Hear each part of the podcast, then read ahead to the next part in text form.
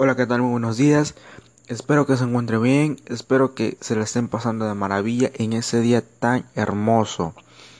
Hola, buenos días, me presento, me llamo Víctor Iván Pérez Morales y yo soy un joven universitario que está cursando la carrera de gastronomía, una carrera muy bonita por cierto.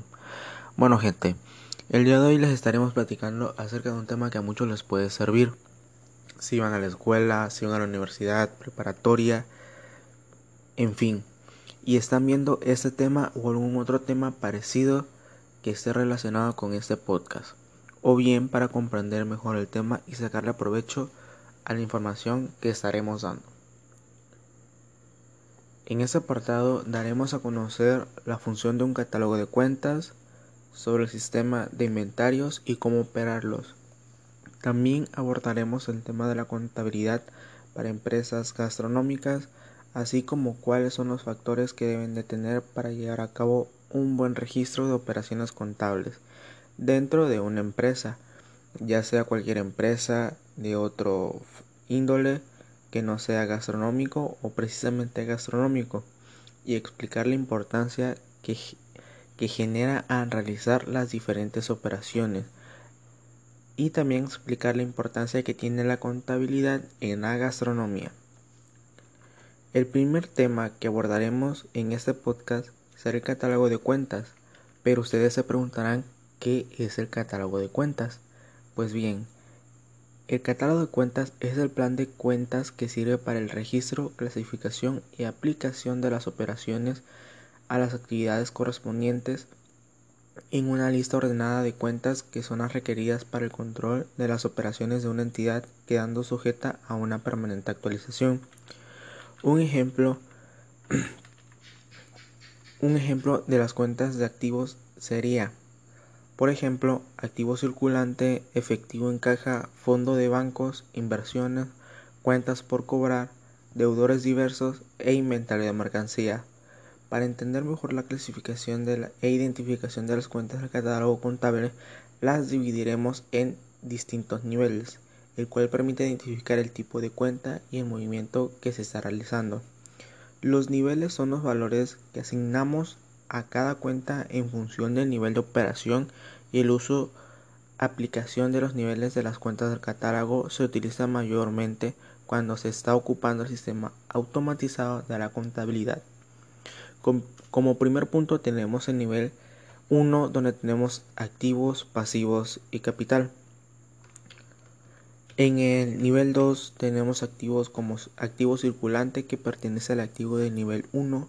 Tenemos pasivo circulante que pertenece al pasivo del nivel 1. Y por último el capital contable que pertenece también al capital del nivel 1. En el nivel 3 se tiene la caja general que pertenece al activo circulante del activo del nivel 1. Proveedores que pertenecen al pasivo circulante del pasivo del nivel 1. Capital semilla y capital que pertenece al nivel 1. Los sistemas de inventario son una medida de control que calculan el costo de ventas con el que se podría determinar indicadores importantes acerca del desempeño económico de la empresa. Los sistemas que existen son el perpetuo y el periódico. Hoy hablaremos del sistema perpetuo, pero ¿qué es, ese, qué es este sistema? Pues verán, este sistema presenta como ventaja el control constante de los costos de adquisición de la mercancía entregada en ventas y de las correlativas salidas del almacén. Para hacer el registro de la compra de mercancía al contado del sistema perpetuo se realiza el esquema mayor en forma de T, en donde el lado izquierdo se, carga, se cargarán y del lado derecho se abonará. Se carga el importe de la cuenta de almacén se carga el 16% de la cuenta del IVA acreditable y se abonará a la cuenta de bancos. En caso de que la empresa venda mercancía al contado, se, abona el importe a la venta de las cuentas de ventas, se abona el 16% a la cuenta de IVA por pagar y se carga el total de cuentas de bancos. Si registramos la salida del almacén, se cargará el estado de el costo de ventas y se cargará la cuenta de almacén. Continuamos con el sistema periódico. El costo de ventas se calcula una vez al final del periodo contable, se le conoce también como analítico o pormenorizado. Por la cantidad de cuentas que maneja, este sistema no registra la salida de mercancía al momento de realizar cada una de las ventas. Las cuentas que maneja este sistema son inventarios, que se ubica dentro del activo circulante y representa el monto de las mercancías disponibles. 2. Compras totales. 3. Gastos sobre compras. Esto quiere decir que influye los seguros de impuestos, derechos y otros gastos de compra de mercancía. 4. Descuentos sobre compras, que representa el total de descuentos por pronto pago. 5. Devoluciones sobre compras. 6. Ventas totales. 7. Ventas, descuentos sobre ventas. Incluye los descuentos pronto pago realizado por la empresa. Y 8. Devoluciones sobre ventas. Para adquirir la cantidad de las compras netas, se tiene el total de las compras totales más los gastos sobre las compras del periodo, restando el resultado de los descuentos y las devoluciones sobre las compras. Para las ventas netas, es necesario tener las ventas totales menos el total del descuento sobre las devoluciones sobre ventas. Otro punto que queremos tocar en este podcast es cómo organizar la contabilidad para un restaurante. Este tema para mí es muy importante tocarlo porque muchas personas tienen la duda de cómo administrar correctamente un restaurante porque la mayoría de las personas no tienen este conocimiento y solamente se van por decirlo así al ahí se va con su restaurante y no tienen noción si van a perder o van a ganar o cuánto le tienen que ganar y cuánto va a ser su, su ganancia neta, cuál va a ser su costo de producción, entre otras cosas. Para esto se tiene que organizar esta contabilidad del restaurante, se tiene que mantener la empresa en línea con normas legales. La ley obliga a llevar determinados registros y libros contables. Y aquí se preguntarán, ¿qué son los libros contables? Bueno, los libros contables son los documentos en los que se plasma la información financiera de la empresa y las operaciones que se realizan. Los libros que existen son los libros del diario y el mayor, en el cual el libro diario se hará el registro cronológico de las operaciones practicadas por una empresa y corrigiéndolas por partida doble a fin de indicar el movimiento de cargo o abono. En el libro mayor figuran los nombres de las diversas cuentas de la contabilidad establecidas por el registro, clasificación y control de las operaciones practicadas y registradas previamente en el libro diario. Su saldo al final. Los estados financieros representan la información que el usuario general requiere para la toma de decisiones económicas.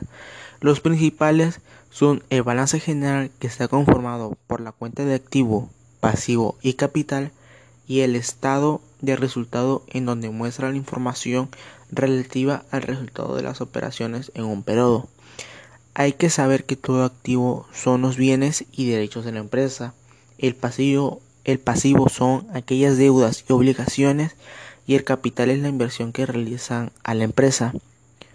Los registros contables sirven para conocer los valores que integran la información financiera y la operación y que son el sustento de los estados financieros.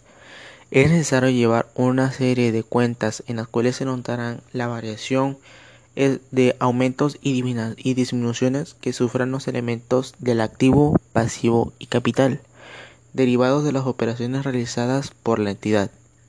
La aplicación de la teoría de la partida doble a todo cargo corresponde un abono, mediante el registro enrayado del diario de asientos contables y su correspondiente paso a esquemas de, de mayor.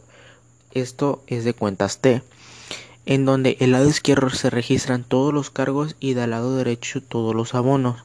Es importante identificar cada, cada cuenta que se tiende a operar y realizar el registro de la ley de cargo y abono en la respectiva operación. Se puede registrar en una tabla que contenga el número de operación, nombre de la cuenta, la clasificación a la que pertenece la cuenta, se aumenta o disminuye o si se carga o se abona.